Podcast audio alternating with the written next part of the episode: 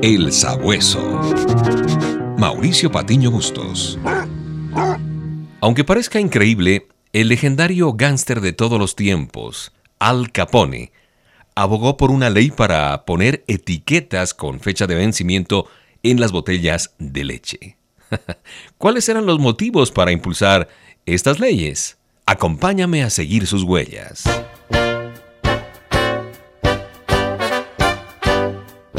Una figura que ha despertado el interés de directores, de guionistas de todos los tiempos es, sin duda alguna, Alphonse Gabriel Capone, más conocido en el mundo del AMPA como Al Capone o también Cara Cortada, producto de sus cicatrices en el rostro que fueron provocadas por otro gángster en los años 20.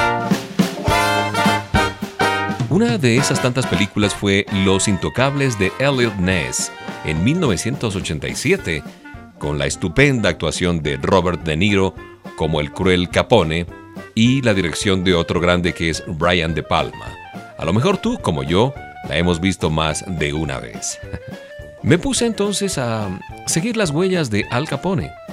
Obviamente su fama obedece a que durante muchos años monopolizó en las calles de Chicago el negocio de la venta de alcohol, que dicho sea de paso estaba prohibido durante esa época. A principios de los años 20, se puso al frente de la banda criminal más poderosa de la ciudad, de la ciudad de Chicago. Esta banda contaba con más de mil maleantes, entre matones, pistoleros y durante esos años amasó una gran fortuna. Pude establecer, como buen sabueso, que la sobrina de Al Capone, Mary, escribió un libro de las memorias de su tío, y entre sus páginas cuenta que Capone, consciente del peligro que corría su vida, porque recordemos que en varias oportunidades sus enemigos habían tratado de liquidarlo, así es que él resolvió invertir en otro negocio, en el lucrativo negocio de la leche. sí, la leche de vaca.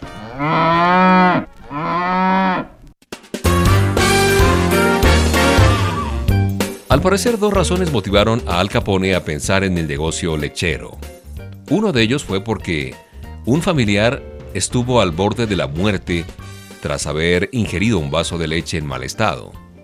Capone contaba con una moderna planta de embotellado y etiquetado para el alcohol que distribuía por todo el estado y en caso necesario sustituiría al whisky por la leche, con lo que tendría el monopolio lácteo y las ganancias aseguradas por ser el único vendedor autorizado y porque la leche, como en todos los tiempos, se consume de manera masiva. Durante mucho tiempo, Al Capone abogó por una ley que permitiera el etiquetado de la leche, porque a su juicio podría ser peligroso para los niños. Esas leyes aún están vigentes. Pero por otro lado, distribuía licor, promovía los centros de perdición en la ciudad, en fin. Y esto fue considerado como una verdadera hipocresía. Pero el negocio de la leche duró poco tiempo, porque Al Capone fue capturado por el delito de evasión de impuestos y llevado a la prisión de alta seguridad de Alcatraz en 1934, allí cerca de San Francisco. Pasó unos años allí en Alcatraz y finalmente murió, víctima de una bronconeumonía. Su cuerpo reposa en un cementerio de Chicago y en su lápida se puede leer la siguiente inscripción. Jesús mío, ten compasión. Una vida de grandes contradicciones, la de este hombre, Al Capone. Jesús se refirió a unos personajes que encarnaban la hipocresía de la sociedad, los fariseos. Aquellos actuaron para presentarse ante la gente como justos, como que defendían causas honestas, pero en realidad carecían de la pureza de motivos que brota del amor de Dios y un corazón transparente.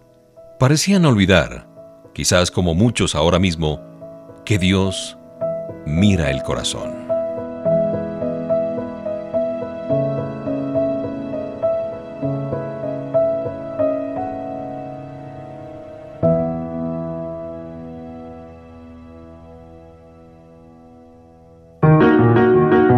El Sabueso.